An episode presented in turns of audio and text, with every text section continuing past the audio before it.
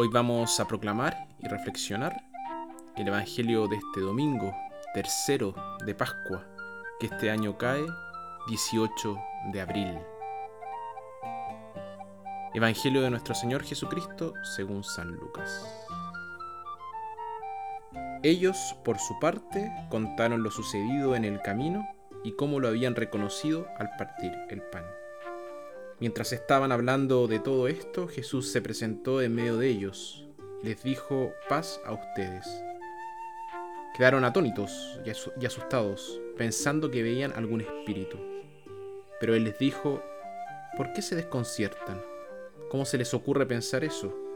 Miren mis manos y mis pies, soy yo.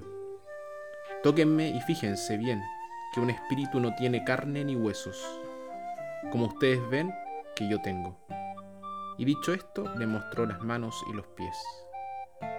Y como no acababan de creerlo por su gran alegría, y seguían maravillados, les dijo, ¿tienen aquí algo que comer?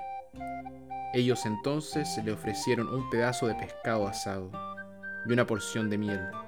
Lo tomó y lo comió delante de ellos. Jesús les dijo, todo esto se lo había dicho cuando estaba todavía con ustedes tenía que cumplirse todo lo que está escrito en la ley de Moisés, en los profetas y los salmos referente a mí. Entonces les abrió la mente para que entendieran las escrituras. Les dijo, todo esto estaba escrito, los padecimientos del Mesías y su resurrección de entre los muertos al tercer día. Luego debe proclamarse en su nombre el arrepentimiento y el perdón de los pecados, comenzando por Jerusalén y yendo después a todas las naciones, invitándolas a que se conviertan. Ustedes son testigos de todo esto. Palabra del Señor.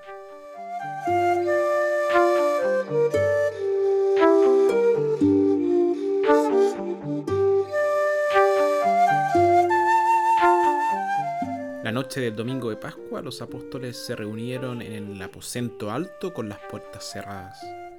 La habitación estaba atormentada por la ausencia y estaba llena de recuerdos agridulces para ellos. Y fue aquí donde el maestro les lavó los pies y celebró la última cena con ellos.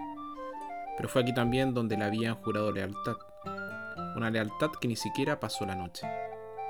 Los apóstoles fueron heridos individualmente, con miedo, dudas, culpa, dolor y desesperación pero también fueron heridos colectivamente porque su unidad se rompió. Dos de ellos estaban ausentes, uno estaba muerto, Judas, el otro Tomás, que atravesaba una crisis de fe. Como todas las personas que sufren, habían creado una barrera a su alrededor. Jesús no esperó a que vinieran a Él, se acercó a ellos cuando aún estaban temerosos y llenos de culpa, debido a su cobardía y traición con un movimiento que lo podríamos denominar audaz, rompió esa barrera y se paró entre ellos. No los culpó ni siquiera los regañó por fallarle. No hubo culpas ni recriminaciones. Sabía cómo se sentían, así que no les puso sal en las heridas. En cambio, les trajo algo que necesitaban desesperadamente. Les dijo, la paz esté con ustedes. Y no lo dijo una, sino dos veces para asegurarse de que asimilaran. Al recibir su paz, recibieron su perdón. De repente la grandeza y el asombro los golpearon. La muerte había sido vencida, el mal había sido vencido, sus pecados y traiciones habían sido vencidos. El bien había triunfado, el amor había triunfado y la vida había triunfado. Este humilde Jesús había triunfado sobre las fuerzas del mal que se habían desplegado contra él. Era posible empezar de nuevo. Como resultado, se llenaron de alegría.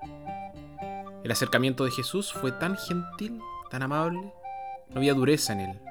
El humilde Jesús que triunfó sobre la muerte dio valor a sus apóstoles aplastados, curó sus heridas, renovó su esperanza, les dio vida y les dio poder. Del colapso total y el fracaso surgió algo total y absolutamente nuevo. El resultado fue que no solo creyeron en Él, sino también en sí mismos. Qué alegría ser conocido y amado plenamente al mismo tiempo. La Pascua no quita nuestro dolor ni quita nuestros miedos. pero introduce un nuevo elemento en nuestras vidas. Le da sentido a nuestro dolor. Lo ilumina con esperanza. Y todo es diferente porque Jesús está vivo y nos habla sus palabras de paz como se las dijo a los apóstoles.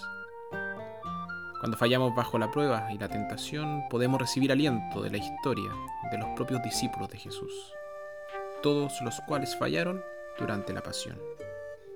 Por lo tanto, hay un gozo silencioso entre nosotros y una profunda sensación de paz, porque sabemos que la vida es más fuerte que la muerte.